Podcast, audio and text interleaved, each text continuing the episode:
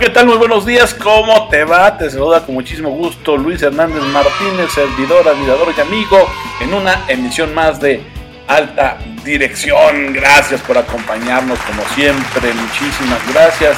Traemos para ti un tema, espero que sea de interés y relevancia, como los que el equipo de Alta Dirección Jurídica, a la cual agradezco siempre su esfuerzo y participación, nos ayuda a construir para que puedas tú ampliar justamente tu herramienta de información y por supuesto puedas tener una mejor toma de decisiones. El día de hoy hablaremos de los cazatalentos, aliados o enemigos. Ay, nanita. Bueno, pues ya tú sacarás tus propias conclusiones. En tanto, pues qué bonito viernes, estamos vivos, mañanita, a gusto, cafecito, saluda al de al lado, a saluda al del frente, salúdate a ti mismo, sonríe, sé feliz, porque ya sabes, dicen que la vida es muy corta, así que bueno, nosotros debemos aprovechar al máximo cada instante este regalote llamado presente. Y hablando de presente, aquí que seguramente cumples años, a ti que seguramente celebras alguna ocasión especial, a ti, para ti o algún ser querido, las tradicionales mañanitas. Que como dice, qué linda está la mañana en que vengo a saludarte. Venimos todos con gusto y placer a felicitarte. Exactamente.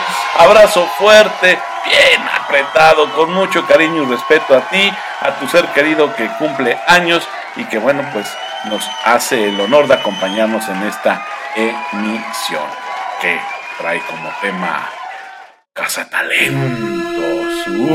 Uy, aliado o enemigo. Bueno, pues lo que sí es un hecho, lo que sí es un hecho, y ya estamos arrancando con nuestro comentario eh, y, contenido de esta emisión, es que el talento ya se convirtió en la savia del entorno corporativo. Este, los que se dedican a detectarlo y obtenerlo, tú debes saberlo, y si no, bueno, aquí te lo comentamos, coloquialmente son conocidos como cazadores de cabezas Headhunters, ¿no? En inglés, ¿eh? ¿Qué tal? ¿Sí me salió? Headhunters, ¿eh? Cazacabezas o cazadores de talento. Pero esta profesión, el ejercicio de este trabajo, eh, esta manera de obtener talento, lo que se conoce como la búsqueda de ejecutivos, ya evolucionó afortunadamente de ser una actividad oscura. ¿Recuerdas? ¿Recuerdas? Oye, cuando Vicente Fox utilizó a los cazatalentos para armar su gabinete. ¿Sí te acuerdas? Bueno, no, bueno, pícale al santo Google. No me creas a mí, ¿verdad? Infórmate a través del santo Google. Ahí vas a encontrar Pícale Vicente Fox.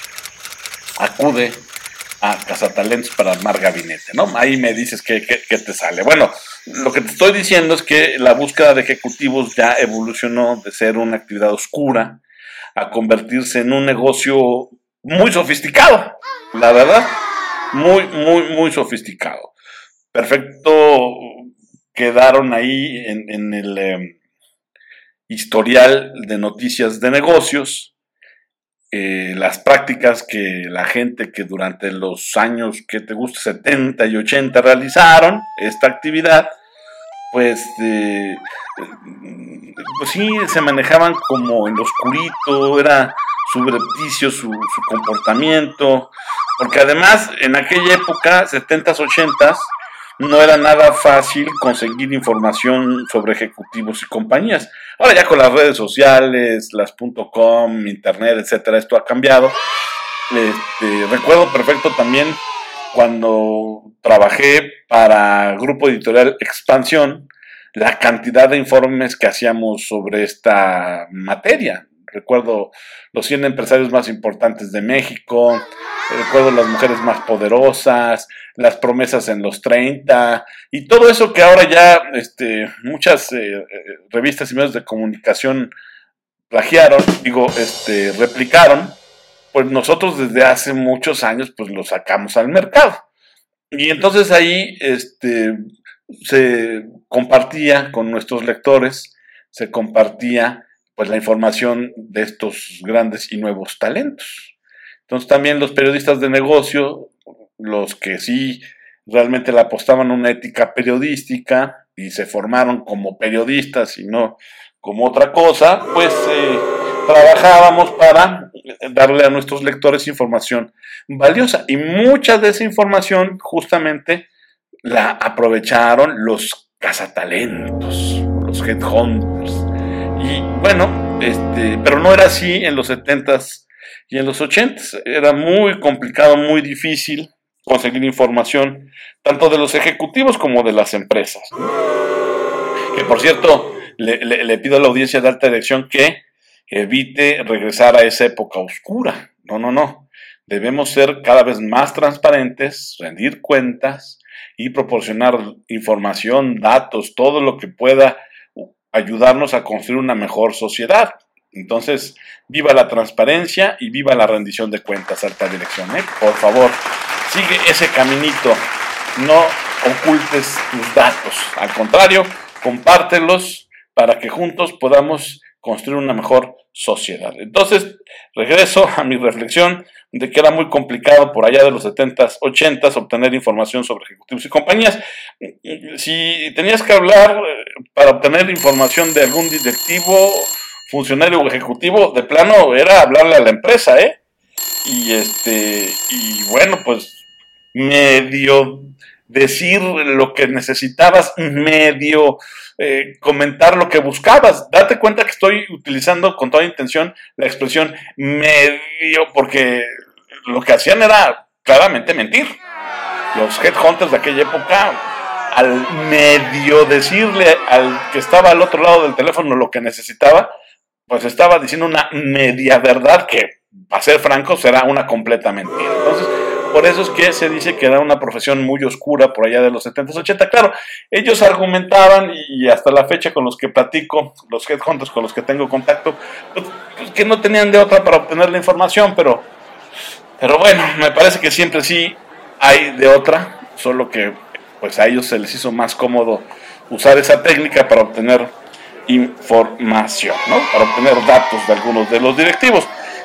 Dicha práctica, de hecho, este hay que ser también este, sinceros y, justos, no la llevaban a cabo compañías globales, porque has de saber, alta dirección, o has de recordar que el mundo de los cazatalentos no solo se conforma por eh, firmas independientes locales, no, al contrario, hay firmas de cazatalentos globales y que tienen pues una práctica distinta, protocolos diferentes para ejercer su negocio. Entonces, estas eh, compañías globales de cazatalentos, distinto a las firmas independientes y pequeñas, la verdad es que sí trataban de que su ética a la hora de buscar capital intelectual, pues no se manchara, ¿no? Sí, sí les interesaba a estas firmas, aún más, ¿verdad? Todavía les interesa llenar vacantes eh, por supuesto, con su respectiva comisión, pero sin violentar la ética o la moral, ¿no? Esto es cierto, ¿no? Ahora, claro, hay personas que no entienden la importancia y la relevancia de la ética y no obstante eso tienen malas prácticas corporativas. Pero el que personas eh, este, no entiendan la relevancia de un actual moral prudente, no quiere decir que toda la compañía global de plano deba ser juzgada. En todo caso, sí hago el llamado a las empresas globales dedicadas al mundo de los cazatalentos o de los cazadores de cabeza, los headhunters, de que, bueno, siempre le echen una revisada al trabajo que realizan sus ejecutivos. No vaya a ser que por ahí brinque la liebre la empresa, la firma, quede manchada por un indebido ejercicio profesional de búsqueda de talentos. Entonces, esto que te platico fue evolucionando, fue cambiando también en la medida que las diferentes industrias cambiaron. Mm, recuerdo perfecto cuando el, este, ocurrió el boom de las .com, pues también los cazadores de talento tuvieron que reinventarse porque se buscaba un perfil distinto de ejecutivo, de, directivo, que entendiera conceptos que pues hasta ese entonces todavía no se planteaban ni, ni este, se tenían en el radar, en fin, este, la industria de los cazatalentos evolucionó también en la medida en que fue cambiando las industrias o fue cambiando el modelo de industrias en las que operaban. ¿no? Este, las firmas independientes este, se fueron apagando, fueron disminuyendo y, dieron paso entonces a las grandes multinacionales, conformadas por profesionales que no, digamos, están meramente orientados a la colocación de gente, sino a la familiaridad con ejecutivos y clientes. Aquí ya, fíjate cómo le agregamos una palabrita, la familiaridad. Y no nada más es la cosa obtener o cazar un talento, sino además ir creando, por supuesto, un directorio de clientes, una base de datos de clientes, ya ir armando un negocio eh, mayor y con, mayor eh, posibilidad de sobrevivencia en el largo plazo.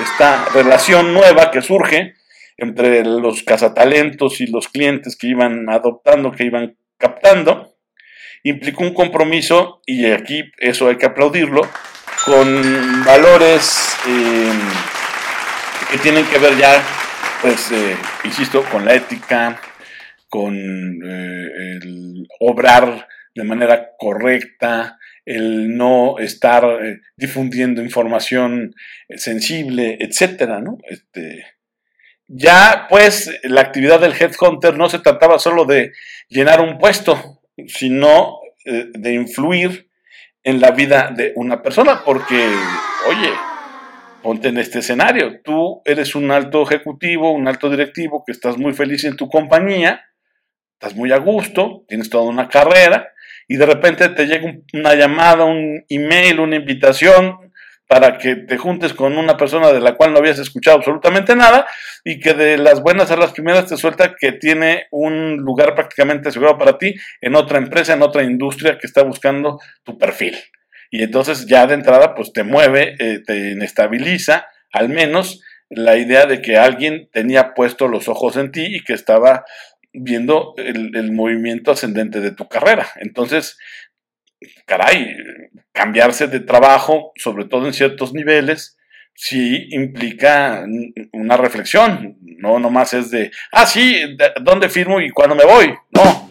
Por eso es que estos cazatalentos entendieron, espero yo cada día sean en ese aspecto más humanos, que no nomás era de llenar un hueco organizacional, sino que, caray, su, principal interacción era con personas, ¿verdad? Con seres humanos, porque luego, luego se les olvida, ¿no? Este, porque además, si lo vemos como te lo planteo con la narrativa que estoy utilizando, básicamente el headhunter le decía al candidato que lo iba a poner en riesgo de dejar una compañía que lo apreciaba o que lo aprecia, porque pues en ese momento todavía está empleado este ejecutivo o tiene un puesto en esa compañía, y, este headhunter prácticamente lo está invitando a trabajar con otra organización que puede o no gustarle eventualmente, ¿eh? y con todo lo que esto implica. Eh, la educación o poner en riesgo la educación de sus hijos. Eh, es más, implicaría también el mudarse a otro país.